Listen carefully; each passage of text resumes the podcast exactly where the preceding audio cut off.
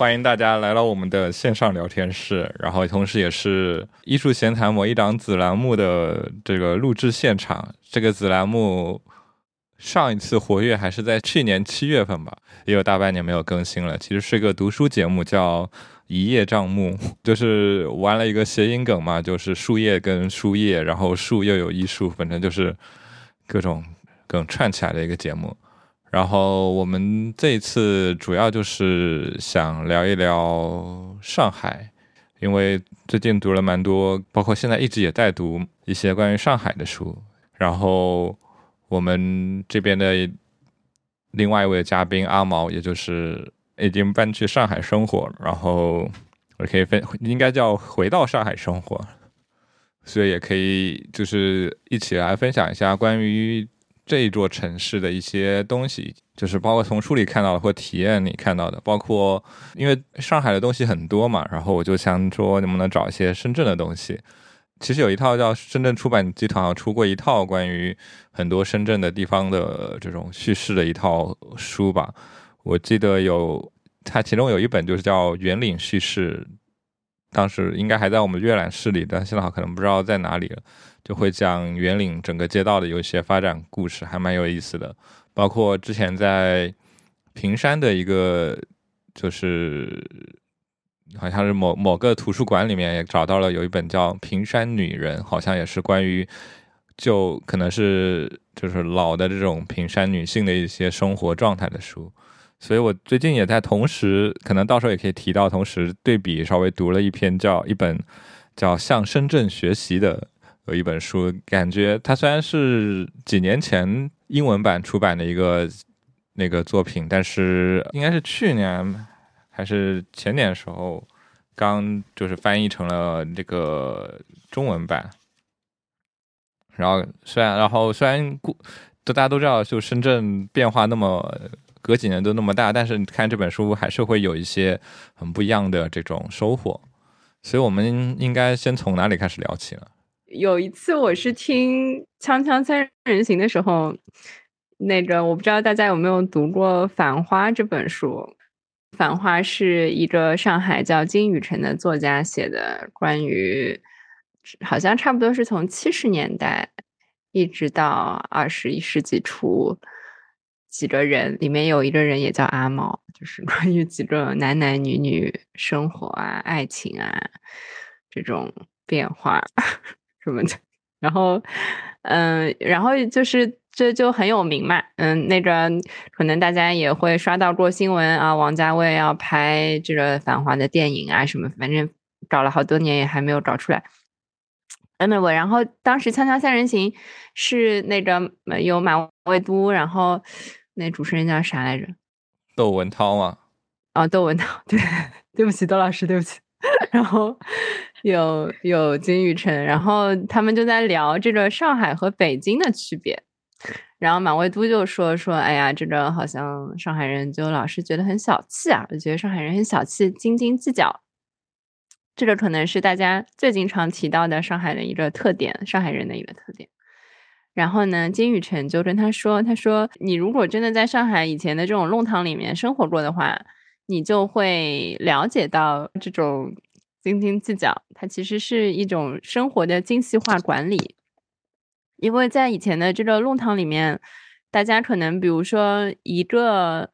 大家可能听到过亭子间这种词，对吧？就是它，它其实是一个老的这个上海里弄这样的一栋房子，然后同一层可能有三四户人家，每户人家的这个房子可能是在十平米左右。上上下下，然后你可能就是呃，我阿拉就上海话叫做批做批给灶片间，就是嗯厨房。那厨房是在底楼的，然后嗯，你也没有也没那时候也没有卫生间，也没有浴室的。然后你可能就是在弄堂里面，就是也有一些公用的一些水水池，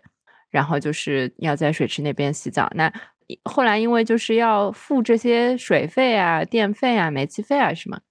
其实就会有一些分电表、分的煤气表、分的水表，分得很清楚。也就是说，你虽然是在这样的一个非常狭狭小的公用空间里面，但是每一个人仍然要保持他的一种独立性，要保持他的这个个人的空间，要保持他的个人的一种所有权，或者说每一家每一家之间分得很清楚。那么，也就是说，为了要分得这么很清楚呢，他才会有这个这个斤斤计较。那当时金宇澄这么说的时候，他其实是说，这个其实是一种，嗯，就是一种界限感。他觉得这种界限感还蛮现代性的，就是还蛮现代的。就是说，它不是一种，就是它已经从原先可能社会主义改改造的时候这种非常集体化的、大家公有的一种状态，进入到了可能我们现在大家更熟悉的一种，我要有我自己的空间，然后我这些是我的东西，然后我可以掌控他们，就是是这样的一种更现代化的一种。嗯，关于空间也好，关于所有权也好的一种理念。其实亭子间它应该，它它相当于是，其实一个那个这个整个房子里面最小的一间房子。简单来说，就亭子间它相当于不是，它不都不属于一楼跟二楼吧？然后它就是相当于一个楼梯旁边的一间小房子这种样子，好像就是上一楼二楼之间那种，或者我们。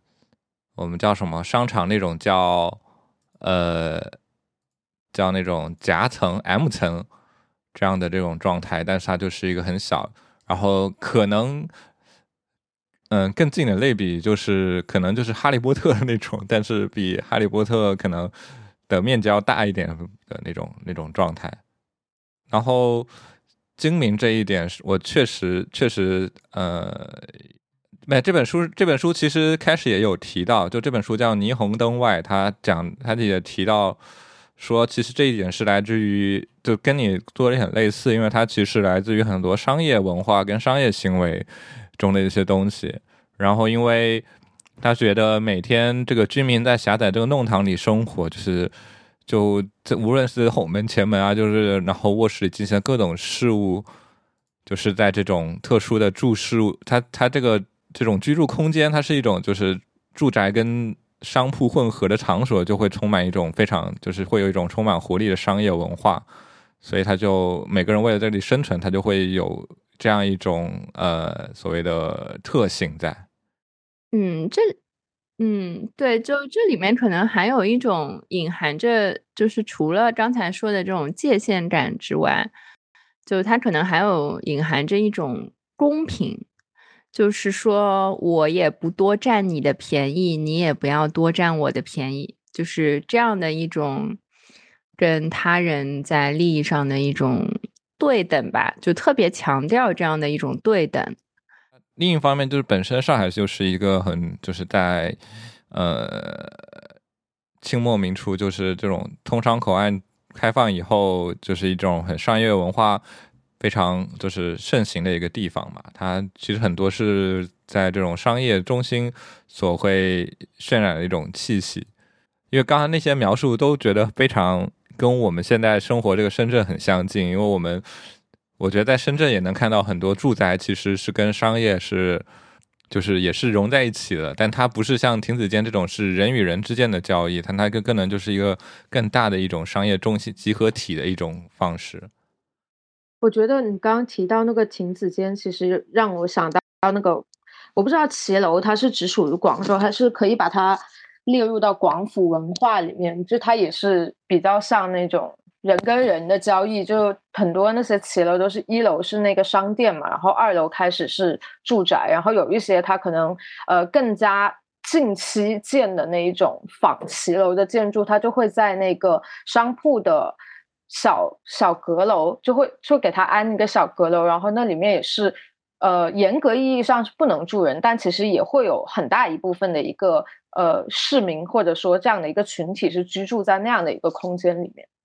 对对，就其实就很类似，跟包括很共同，就包括因为广州在。鸦片战争之前，其实是中国最主要的一个通商口岸嘛，就是对外口岸，也是个商业文化非常重的地方。其实，所以说能在两地都能看到，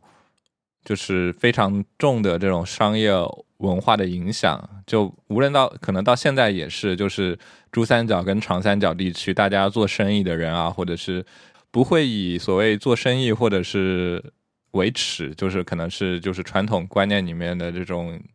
方式，但它可能都不一样，会找到一些这样相近的地方。包括我刚刚在找一个资料的时候，也觉得很有意思，因为他讲弄堂生这本书，因为我读到讲弄堂生活，他举了一个呃。上海有个非常有名的那个戏种叫滑稽戏，是吧？对的，对。然后他有一个非常经典的曲目叫《七十二家房客》，对的，对。然后就是讲，就是演演这种一个石库门房子里面就挤了很多人。但是我又找到，其实在零八年的时候，广州也翻也拍了一个这个电视剧，也是叫《七十二家房客》。然后好像背景是变成就是所谓骑楼这样一种设计背景，所以我觉得还是包就蛮有意思，就是很相通的一个东西。嗯，对，就是我觉得骑楼这点特别有意思，因为我是因为从上海到深圳生活了这些年，我离开了自己的家乡，我才就是重新看待了很多自己城市的一些东西，然后。嗯，也发也也发现了很多本来我以为是上海的东西，其实它是从别的地方过来的。比如说骑楼，我是我前几年就是到深圳之后，有一次去潮汕旅行，然后就做攻略的时候就看到哦，有骑楼这样的一种建筑，不啦不啦。然后到了现场一看呢，我就想，咦，这个不就是我小时候在金陵路的那一片？的楼不就是长成这样子的嘛？那当然了，我从小到大看着这些楼，我也不知道这个叫骑楼。直到我 来到了广东，我才了解了哦，这些建筑是这样这样。其实上海有很多的广东人的聚居区，就是我小时候是在虹口区长大的。嗯，虹口区其实就有大量的广东移民。然后，嗯，上上海有一个很有意思的公众号，叫《上海市民生活指南》。这个号做的很接地气，很有意思。然后他们有过几几篇推送，是专门讲就是在上海生活的广东人，尤其是那些已经上了年纪的广东的什么阿姨、妈妈、叔叔，嗯，伯伯，就是他们可能仍然是有听粤剧，就是听广东地方戏剧的这种习俗，然后还是就会喝早茶啊什么的，然后。就是呃，在虹口区，嗯，还有其他的一些地方，还会有这种专门的粤剧的地方，就是很社区的这种小剧院，他们自己也会唱。然后也有广东人经常去的这种茶楼，然后他们也会饮茶，就是就对，也会吃点心啊什么的。包括在过去那个上海的建设里面，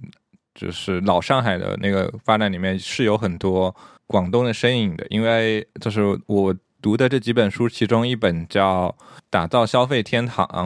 就是它其实是来追溯过去老上海、民国上海时期的百货大楼的一个发展的故事的时候，里面就会提到上海的华人百货公司，包括先施永安这一些大的几大头部，全都是呃广东中山的这个富商，他们当时是先从。先去澳洲淘金，然后看到了当时的这种百货大楼，那个百货大楼这种形式在西方的兴起，然后就回来，先在香港开了，然后转而去去后面就去上上海继续投资新建了这几个百货大几所百货大楼。然后确实，我读材料的时候，在霓虹灯外里面讲弄堂里面还有一个就是很有意思的一句话，然后他也是讲。就是因为虹口区确实是有很多广东人嘛，然后虹口区其实也有很多，也有也有很多日本人，因为他好像就日本人也会比较多。然后他本来是日租界，对，然后日英租界，对，然后他说有一种里弄样式的房子，有人叫日式房子，因为它比较矮小，然后可能是因为。这个房子比较矮，所以他们叫日本房、日式房子，也有可能。然后也有是因为在上海的日本人很喜欢这种房子，然后这种房子又会被叫做广式房子，因为又是说这个房子是在仿照广东的房子建的，也可能是因为上海许多广东人像日本人一样喜欢住在虹口这一带这类房子，我就想到一些广东人对日本的这个近期对日本的喜爱还蛮有意思的。然后我们先说回那个，我觉得就先一开始说回刚才说的这种精神嘛。我觉得，嗯，这种任何商业发发达地方人都可能会有这种精明的这种样子，只不过就是有这种是正面的精明，有种是负面的这种印象。我觉得很大一部分负面的印象都会来自于很多时候，但我不知道，可能广东人民不怎么看春晚，但是在我的童年里面的春晚。的上海形象长期是被有一位演员、有一位喜剧演员所占据的，不知道大家有没有印象？如果看的话，啊，王汝刚啊，不是巩汉林啊？哦，巩汉林，对的，对，对对，就是每年春晚，然后如果巩汉林都会上台演一个小品，然后他就操着一股呃这种上海仿上海腔调的这种话，然后有点娘娘腔或者有点小气或者这样一种东西。我觉得，我觉得可能广东人民、广东人看那个春晚的时候，会看到，会有点看到类似于今年姜昆讲的那个相声，讲他这种给大家科普讲讲了一股比较奇怪的粤语的这种态，这种感觉会有点像。呃，所以之前上海还有有一个很好，就是用上海话演唱的乐队，叫顶楼的马戏团。顶马他们在呃有一首歌就叫《南方人》还是什么的，他就是把巩汉林的这个简历念了一遍，然后就说他不是南方人，就是要就是大概是点名这样一种现象，就是他不代表上海人这个印象。然后你说的，你刚刚说《弄堂生活》里这种公平的话，我想到我之前看过的另外一个电影里面也有一个。很形象的，但这种街坊邻居这样一种热热闹闹的这种场面，然后叫《古风》，然后应该是个一九九二年还是九四年的一个片，然后男主演还是刘青云，嗯，女主演是潘虹，对，就是两香港、上海这种当红明星。然后这种合合力出演，然后整个片子是由粤语，如果是原版的话，就是由粤语跟上海话组成，构绝大部分都是这两个话语来构成的一个片。里面就讲到潘虹饰演的那个弄堂的这个妈妈，然后就跟邻居们各种因为炒股而发生了一些有意思的故事。我觉得大家如果有兴趣，可以去找这部老电影来看，还蛮有意思的。如果大家。不清楚潘虹是谁。如果大家之前有看过《爱情神话》的话，演马伊琍的妈妈的那位，就是我们要不先从，就是我按顺序来讲吧。就我读一开始读第一本书比较感兴趣的是叫《上海摩登》，说这本书也是呃，是一位叫文学学者叫李欧凡，然后他是在。呃，李欧凡好像是在香港教书，但他是个台湾人，好像。这就插句话，如果大家之前看过，我们前年有放映过呃一部电影纪录片，叫《他们在岛屿写作》，里面有一个，然后的其中的一集是王传王文兴。就如果看在看这一套这个文学纪录片的时候，会经常看到李欧凡的出现，因为他就会，就是他是一个文学研究者，包括。就他经常会出来，然后讲讲这个作家怎么样啊，怎么样之类的。所以《上海摩登》这本书，其实它的切入点也是从文学的角度来做了很多东西。然后这本书的副标题叫《一种新都市文化在中国》，然后它是蛮早出的一本书了，其实。然后这本书，嗯，研究当上海这个都市文化是是怎么怎么样是。怎么样的？因为他他可能在当时可能是我想想，九九年的时候就出的，所以当时呃很多关于上海或者包括上海文学的很多描述都会呃还是集中于比较革命叙事以及左翼文学那一块的一些描述。那么他就嗯还是重新挖掘了上海这个都市特性，它就包括整个都市。这个大都市生活必须的一些物质生活基础，包括，嗯，他从他在最开始时候就，我觉得他最开始就描绘了整个在上海当年上海生活这种场景，有这种电影电影院、咖啡馆，然后舞厅，然后这样一套物质生活物物质的这种设施，以及包括当时的出版社、书店，呃，就可以，然后通过这样的描述去营造了一些就是现代就是这个现代都市的这样一种氛围，然后从而他们影响了一批呃热爱文学的人去做他们的文学创作和实验，然后从中就挖掘了很多当时就是在所谓的左翼革命文学叙事下。呃，被忽视或者是呃所批判的一些作家跟文学，就包括就是当时所谓上海的所谓的新感觉派，然后他们的一些带有比较实验跟描写城市都市的一些的文的小说，以及他们的一些生活状态，然后里面也顺带也会讲了一些对比。呃，因为叫如果大家就是对民国时期，如果比如我们教科书里面经常会提到了一些那种作家什么的，然后他们通常很多时候都是有一种比较浓厚的乡土情节，包括我们看现在的可能很多国内的小说，就是著名小说里面，他们很多都还是有一种呃从很浓重的浓乡土这种，嗯，要怎么讲呢？对，就很少很少会有正面描写这个都市，或者是把都市看成一种魔，或者是把都市看成是一种魔鬼跟怪物的这种这个一个一个一个形象来去描述。就比如像呃，因为这本书一开头就提到了有一个著名的小说是茅盾的《子夜》，当然我没有读，我叫阿毛是读完了，然后里面的情节就是就是那一开始就是。一个一个一个父亲还是什么爷爷什么的，就是一个老人从农村里进上海，被这个都市的繁华这种恐这种被都市给就是震撼到了，以及吓到了，然后就去世了。对，就被吓死了。对，就是他是一个，就是他好像是抱着抱着什么《太上感应篇》。就是是一天到晚就在读《太上感应篇》这样一个传统的一个文本，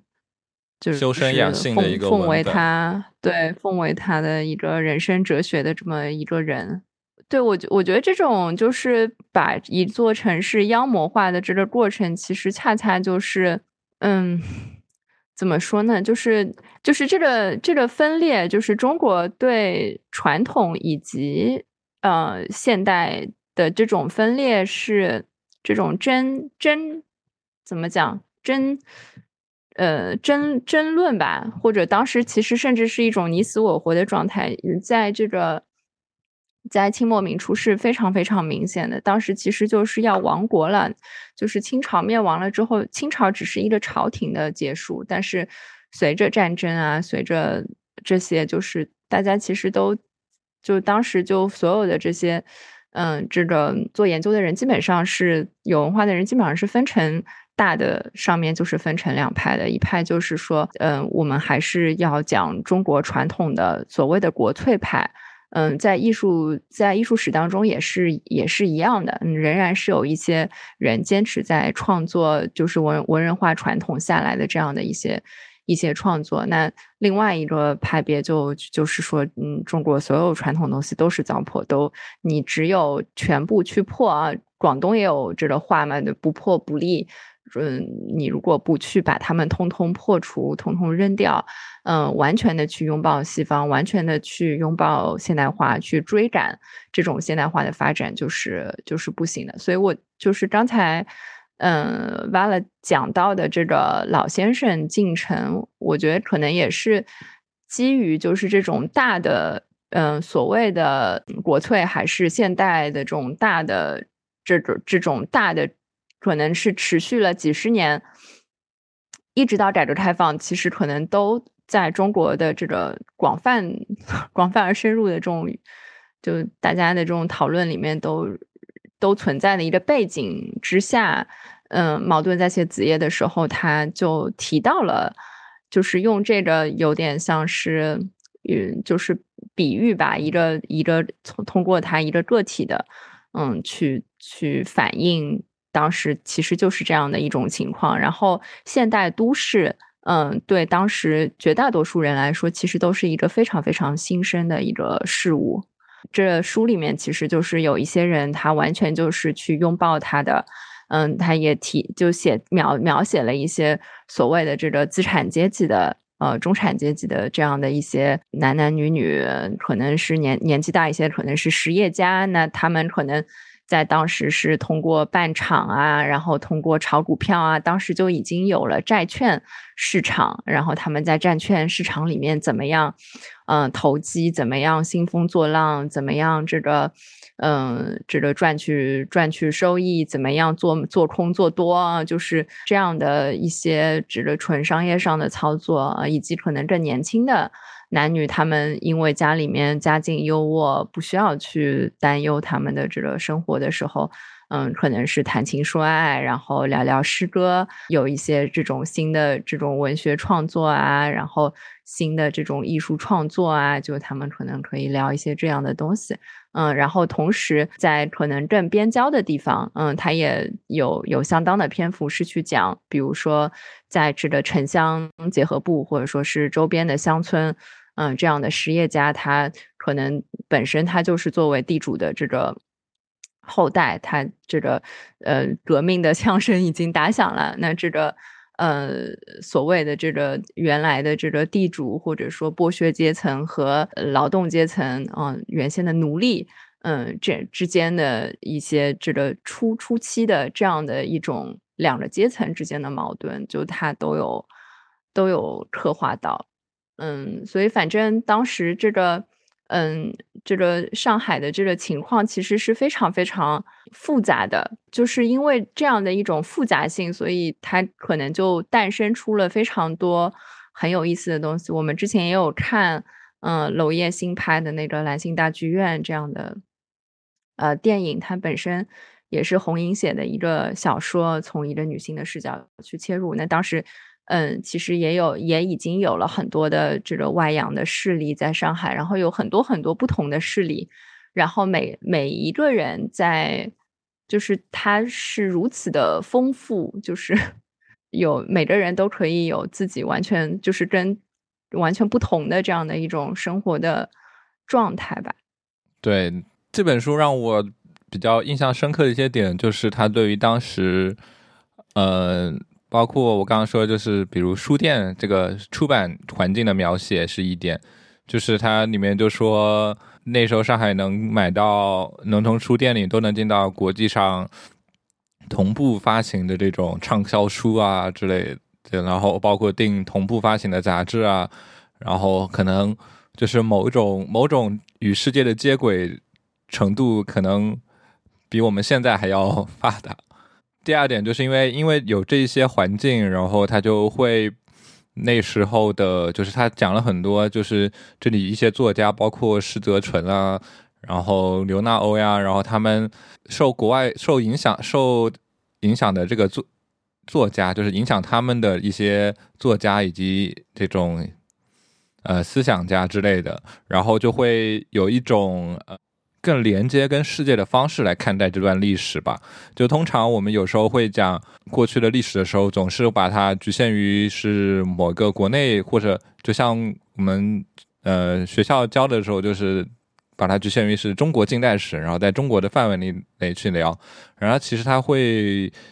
特别是上海作为一个国际都市，它有很多国际的联系的面向。因为因为大家知道，因为那个二十世纪初的时候，如果熟悉西方。西方的这种思想脉络的话，可以知道，就是那时候弗洛伊德的理论兴起，然后会有很大的影响嘛。那么他其实也说，早在一九一三年左右的时候，弗洛伊德理论在上海就广为人知了，包括鲁迅跟郭沫若都开始就是在他们的小说里面，我就会实现弗洛伊德的这些理论。呃，就是这些是我可可能可能我读书少，所以我可能不会去联系或者是想象的东西，包括就是它里面提到很多这些作家对以及和波多莱尔的这种联系。其实就像呃，我记得是之前看到说，呃，当徐志摩在剑桥的那会儿，其实 T.S. 艾略特好像也是在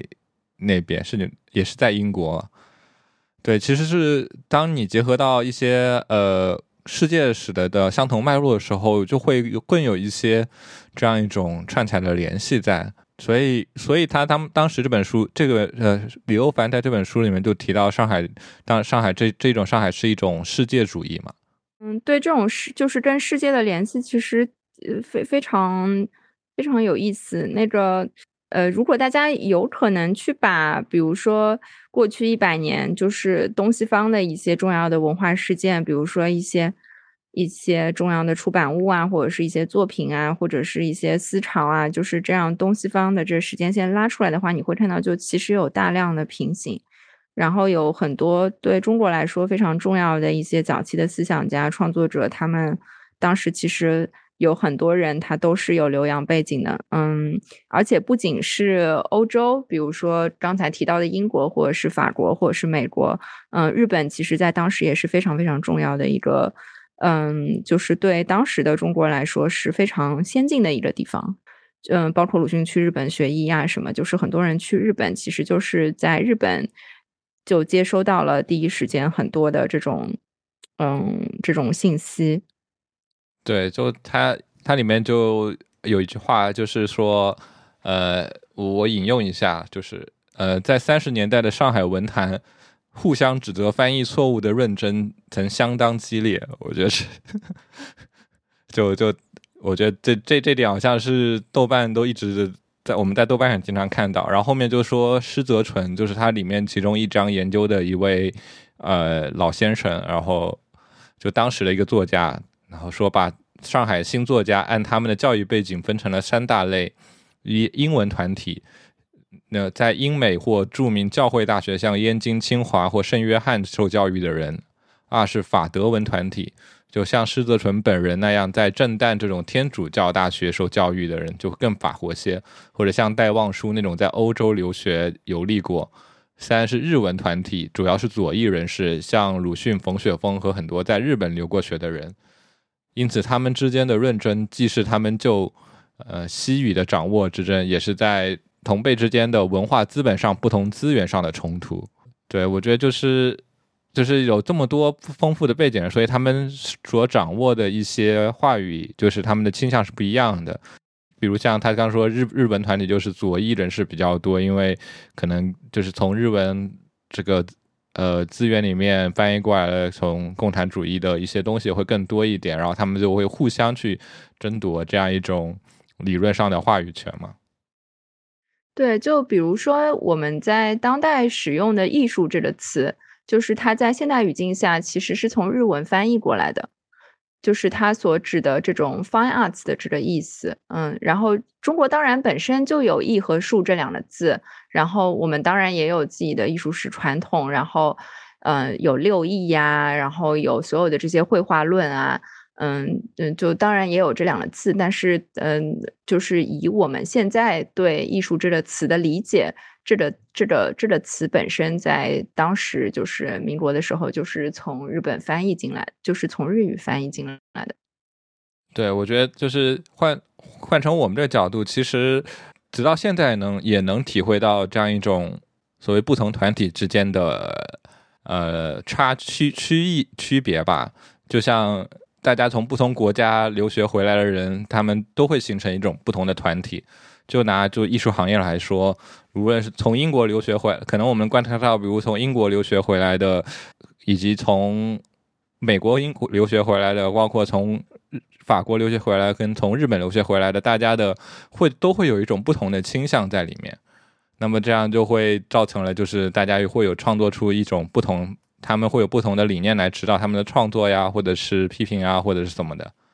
我觉得这点其实直到我们现在也是会有影响，因为因为在不同国家会受不同的这样一种呃教育以及他们的文化资源的影响，而造成了我们他们就有不同的这种关注点跟那个方向嘛。嗯，刚才那个 Val 还提到了，就是比如说从基督教。就教会类的学校出来，它可能也会不一样。就是其实，嗯，当时有很多传教士在国内办学，然后他们会办孤儿院，然后去收养孤儿，然后对这些孤儿进行很好的教育。其实深圳也有嘛，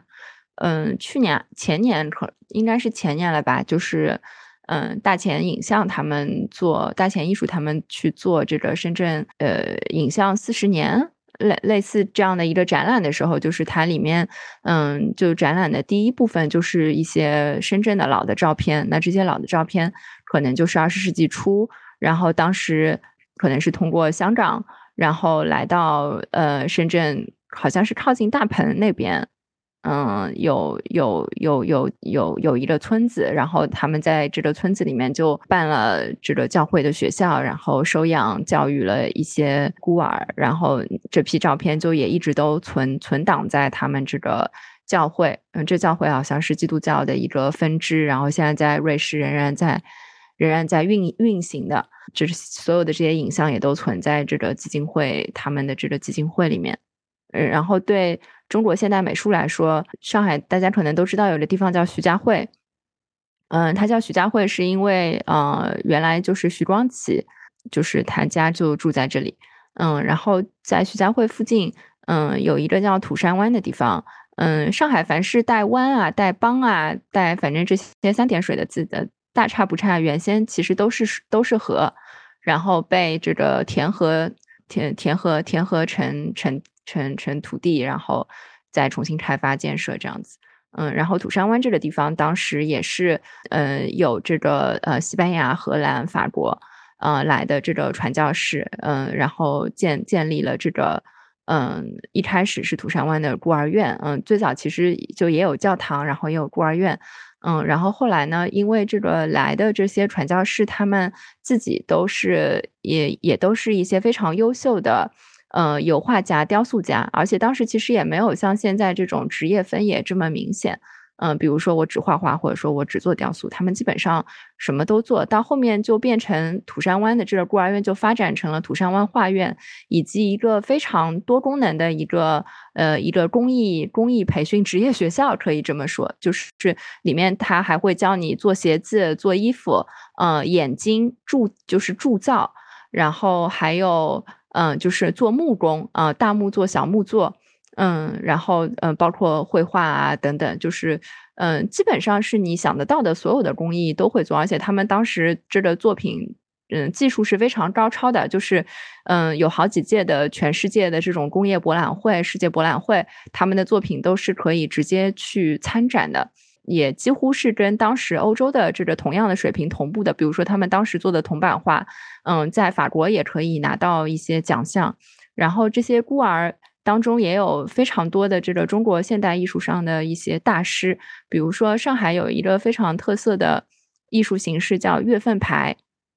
当时其实就是广告，就是它又是月历，然后基本上画的内容就比如说是香烟啊、照相机啊，反正当时卖的这些东西啊，雪茄、香水、高高跟鞋啊等等这些东西。嗯，然后当时有一位这个嗯嗯，就是嗯徐永清，嗯，就是很著名的一位专门画月份牌的，他是画水粉，嗯，水粉和水彩的。嗯，那他的这个创作就是。嗯，跟着当时这个教会教会的老师去学习的，呃，但是这些老师也非常有意思，就是因为他们到中国来，他们基本上也都是非常精通中文的，嗯，然后他们也会去看中国的传统绘画，所以当时像这些绘画里面，你就会看到它既有西方的技法，比如说有透视，然后有写实去画人物，然后但也有这个很明显的中国。传统的就是这个用用用墨啊，用色啊，嗯，然后也有一些山水山水画等等的一些影响，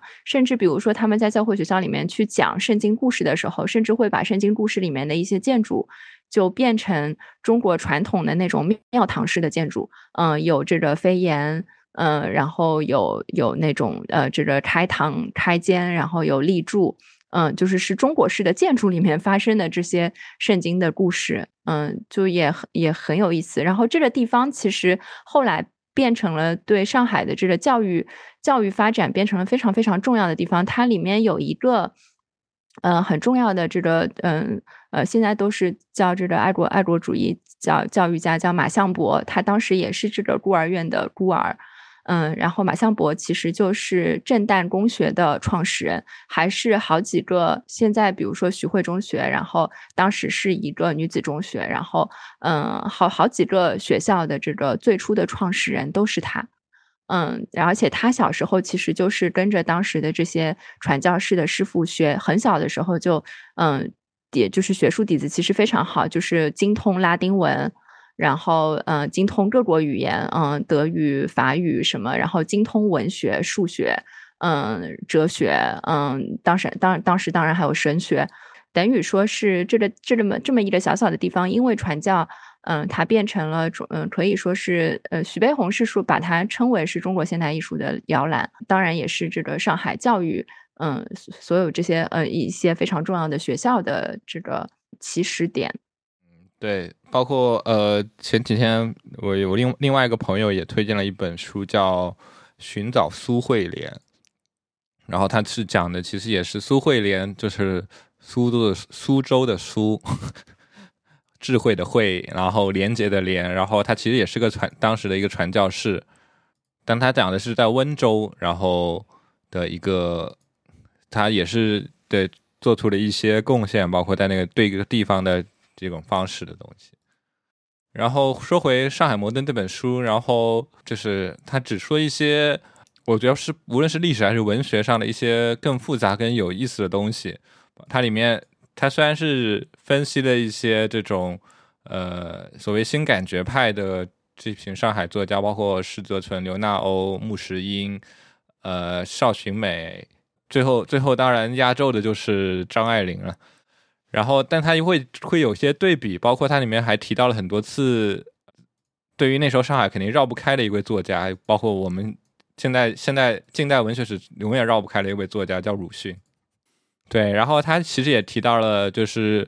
鲁迅他一生他有一些很矛自身中有一些很矛盾或相冲突的点，就比如他是鲁迅是会波德莱波德莱尔的散文诗啊，然后一些呃虚无一些那种比较呃颓废派代表的这种美学或诗学上的东西，他也是在个人这个趣味上是很喜欢这种艺术的。但这一点又会跟他政治认同上这种公众姿态会有一点抵触，然后他会提到这一点，我觉得还蛮有意思的。然后他说，其实就是他说在野草这野草中会提供对提供了一个含有机会令人一窥他痛苦的灵魂。那我也其实我鲁迅也没怎么读过，所以我觉得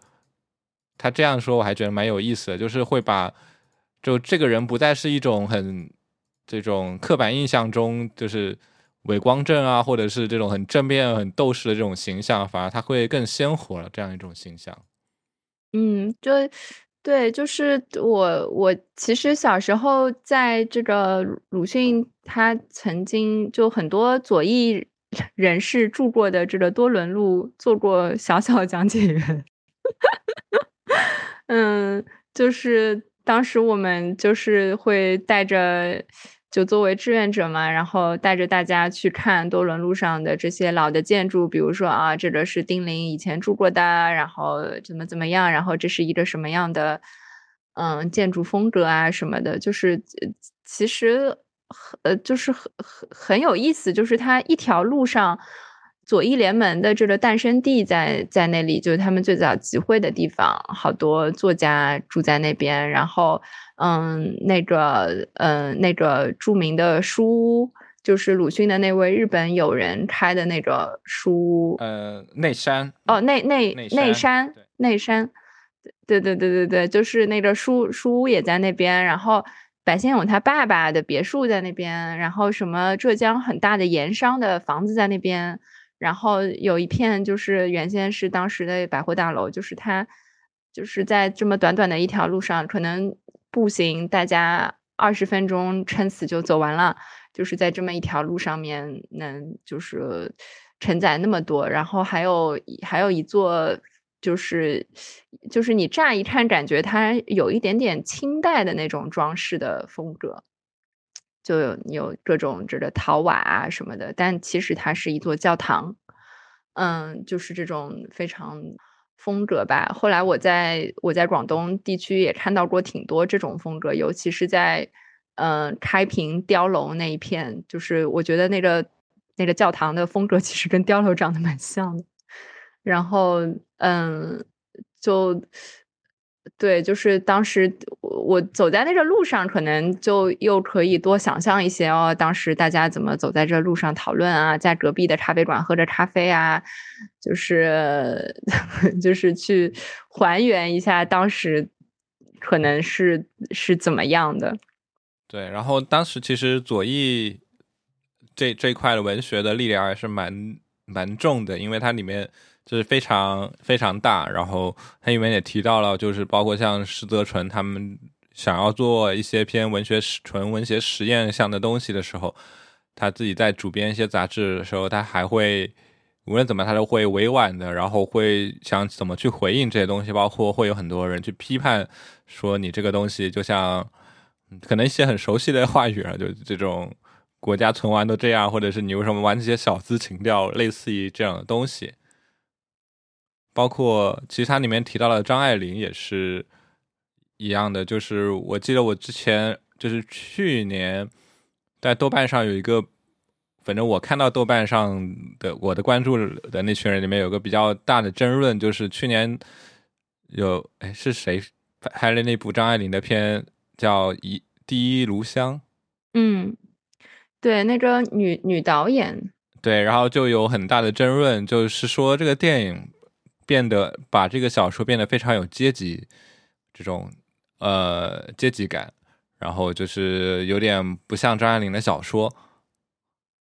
对，然后就是有一种这种争论，大家就在会讨论。我觉得这种讨论可能时至至今可能也是一直会存在的，只不过它确实就是。跟一些时代的背景会有关系，比如那个时代的背景确实，呃，在左翼的这些影响下，是会更加有一些民族自觉或者民族独立的这种需求是会更加迫切，或者是怎么样。但它确实，但这不代表就是呃，这些东西就是另外他们这些东西是不得呃也呃也可就是不能存在，或者是他们就是要被抹杀掉的。然后虽然我又暴露自己的短处，我也没怎么读过张爱玲，对，但我我摘了一些，我觉得还蛮有意思，就是，但他是引用了另外一位，就是中国也是研究呃一个学者叫周雷，然后他他说他对张爱玲的小说做过卓有洞见的分析，他就说张爱玲是着眼于细节，认为那个。相对于那些改革或革命等较大、较为宏大的见解，细节描述就是那些感性繁琐而又冗长的章节，两者的关系暧昧，前者企图置后者于其鼓掌之下，但却出其不意的给后者取代。这突然，这也有一种呃，四大名著里面，就是大家对《红楼梦》的一种感觉，我会觉得这样一种描，这样一种评价。就会我不知道是偏见还是什么，就会发现很多，包括我自己了，就是 作为男性，其实是没有读过《红楼梦》的这四大名著里面，而且也不熟悉它的故事，而且不会，就是相比来说，像《三国》《水浒》跟《西游》是非常能，就是信手拈来这样一种方式，而且是可能是不是会特别喜欢想去读这样一种小说的这种感觉。然而，它其实确实也是你说呢？它这种繁琐的细节，或者是这种描述，但它确实会有这样一种，也有一种它自带的这种历史的力量或深度。因为在李欧凡这里小说里面，也是提到了一些，呃，张爱玲小说中所透露的这样一种对时间或者对末日这种，呃的一种一种隐喻性的描述。嗯，对，反正我是读过《红楼梦》，也读过张爱玲。其实有很多我们现在觉得早已习以为常，或者说感觉它一直都在的一些概念，在当时是非常非常新的。比如说“国家”这个概念，嗯，包括它其实像唐代啊，或者是宋代，它其实都是一个多民族融合的，它也并不是一个国的概念，它一直都是一个朝代的概念。然后，呃，当时这个呃西方。西方对国家的这个阐述，包括一些政治学的这个著作引入了之后，嗯，包括对就是可能他们继承古希腊，然后从讨论城邦、讨论帝国，然后讨论国家、讨论公民，嗯，就是当时可能有大量的对公民概念的这种讨论。那公民到底是什么？就是如果说以前大家只是，嗯呃，比如说有有这个贵族，然后有有有士族，士族可能到一定程度也没有了，到宋代以后可能也没有了，然后。这个商，这个，大家都知道这什么商人啊，然后绝大部分人都是农民，就都是讲穿了，也就是奴隶。那就是你怎么样去过渡到这种公民与去具备公民意识？就是《红楼梦》，我觉得比较复杂，这个也有特定背景，在清朝不不太好说。但反正张爱玲，我觉得她一直都在刻画一种怒与欲。就是愤怒的怒，欲望的欲，尤其是女性的。我觉得这里这这这这两种，就或者说情绪也好，或者说它有很强的能量。这种能量可能是在当时去形成这种公民意识所必须的。这这不是说为了嗯，为了那种大的，还是回到就是那种为了一种集体的，或者说为了一种。就是嗯，被被叙述出来的这个统一的意识形态而去，嗯，觉得愤怒，或者说觉得嗯，就是要去要去抗争，要去争取一些东西。当然，也不是说要去否认那个东西，但是同时，我也有我很个人的东西，我有我的个性，就是我不是要去要所有人都要的东西。然后，嗯，我在这个。嗯，不管是经经济上的挣扎，或者说社会状态的挣扎、阶层的挣扎，然后大的这种动荡、时代动荡之中挣扎，在这个挣扎里面，我仍然可以，就是去有愤怒的权利，我仍然可以有想要去，就是欲望嘛，就是我我有很我很想要的东西。那他这个就是爱情，就是一个非常。嗯，就是一个镜子，或者说就是一个最能反映所有这些矛盾的一个东西。就即便像爱情这样的东西，其实它在以前，如果说是这个说媒或者是传统式的婚姻里面，它都是不存在的，不存在爱情。嗯，包括嗯，呃，是是那个拍《海上花》的，拍《海上花》的时候，那导演叫什么来着？侯孝贤了，哎呀，侯老师，对不起。那个，呃，侯老师他有在一个，呃，是在一个访谈里面吗？还是在什么时候？他就他就说到，他说这种男女之间追逐的关系特别有意思，在以前是不会有的。就是他描写的，就是梁朝伟演的，就是一个从广东到上海的一个一个一个这种半商半正的一个人吧。然后，嗯，是一位日本女演员演的女主角，好像。然后。呃，那个就是这这个所谓的这个高级妓院里面，就是这些这些女性和这些男性的这个关系开始有了一种爱情的状态，就是他他开始有很多很多的情绪。呃，如果这样说的话，可能在《红楼梦》里面确实也是也是也是有了这样的一种情愫，它不再只是很简单的说我就是为了去完成家族的任务。然后女性就是一个生产工具，嗯，或者说是用来交易，它作为一个政治工具，它它也它也有很强的这种自我的意识，他有他自己想要的一些东西。然后这里面可能就是一种个性，一种对，呃，说的大一点，可能就是一种现代公民意识。最后，最后这本书，我想就是他提到非常有意思的就是我在那个。呃，活动的那个文文字里面也写了，就是是上海跟香港的这样一种双城对照的感觉。对，确实就是包括很多四九年以后会有一批一些上海人，当时的人会都会搬去香港避难，所谓的。然后就是我们如果在看，就是呃我们在看贾樟柯的那个《海上传奇》的时候，也会看到，就是本来是开始是讲的上海嘛，它其实是一个。那个电影是一个时间线的采访顺序，在在讲的，就是从最老的上海一直讲到，然后慢慢的就有人去去了海外，有人然后就搬去了香港，然后会发现，特别是在香港电影繁华的时候，会有很多以上海为背景的这样一种老上海的香港影视剧。你看，比较现现在就是大家都能耳熟能详，甚至是刻在 DNA 里的那种感觉，比如像《上海滩》。对，就是你家回想一下，《上海滩》这首歌曲是一首粤语歌曲。也不知道。然后像那个呃，阮玲玉，就是这个书里面提到的，就关锦鹏的两部这两部电影，对，然后也是有一些上海到上海的背景。然后我会觉得这就是他可能因为他自己是在香港教书，然后会有立足于这个联系，然后去做自己的观察。然后最后包括他自己后记又说又又点了点，因为他当时写书的时候。上海还是处于一个刚刚开就开发的，就是发展的阶段，它可能还没有超过香港这样一种样子。那而到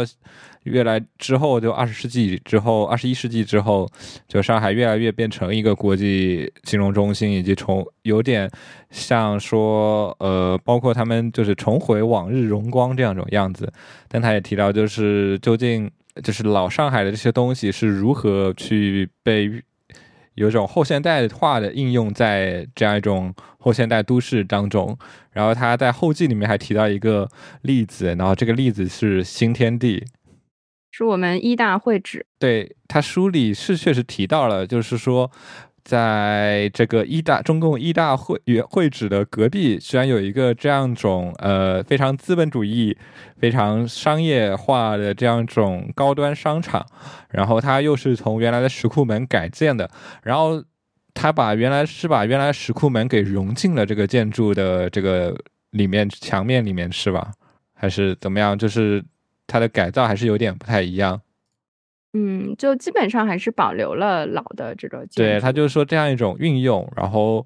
包括就是，但他他他也他对这个东西也不是特别的，就是就是他还是有一种说不清的这种感觉，因为谁也不知道未来怎么样，所以他就是逛着逛的，就是逛了一遍以后就觉得也就这样。对于现在的上海来说，旧上海的这个东西，可能更多的时候都只是一个。消费的资源，哦，它里面还有一句话，我我不知道是从从哪里摘的，然后是张爱玲有一个哪哪里的角色写了一个道士形象嘛，好像是在传奇还是哪里的，反正一个小短片，然后他说，如果他能看到新上海的城市景观，看上去就像是镜像的镜像，对香港现代或后现代复制，而香港长期以来一直以老上海为蓝本，又会有什么表示？因为张爱玲很多有些小说的背景，因为她后面有有段时间是在香港嘛，会有香实际上是以香港为背景来写的嘛。然然后说，如果他半个世纪后回到后社会主义的中国新都会上海，他一定会化身为那个道士角色。我觉得他这种就是思考还是蛮蛮有意思的。这最后就提到一点这个怀旧，也是说就是。它里面引用了另外一个国内学的，就是说，在九十年代的中国文化市场，怀旧是一种时髦。我觉得现在也是，就是一直在是一种，它不是一种什么，它就是一种，包括我们现在看法租界的那些区域里面的那种感觉，我会觉得是。嗯，不过现在法租界也搞搞来搞去，就也也反正。微更新嘛，就现现在流行说城市微更新，而且它确实也尽量老的建筑不去动，但是可能它里面的东西都不一样了，就是它的这个本来比如说是一个开了好久的一些这个 local 的店，什么修鞋的店啊，什么百货店啊，什么餐厅啊什么的。然后现在就就就就整体都改了，然后就就继续 gentrify，继续绅士化，然后就是又是一些新的更有设计感的品牌啊，然后就是更高端的商业啊，消费升级啊，就是呃仍然仍然还在这样的一个进程当中。对，但总的来说，我还是挺作为作为在深圳还是挺羡慕的，有一个这么丰富的。资源可以去怀旧，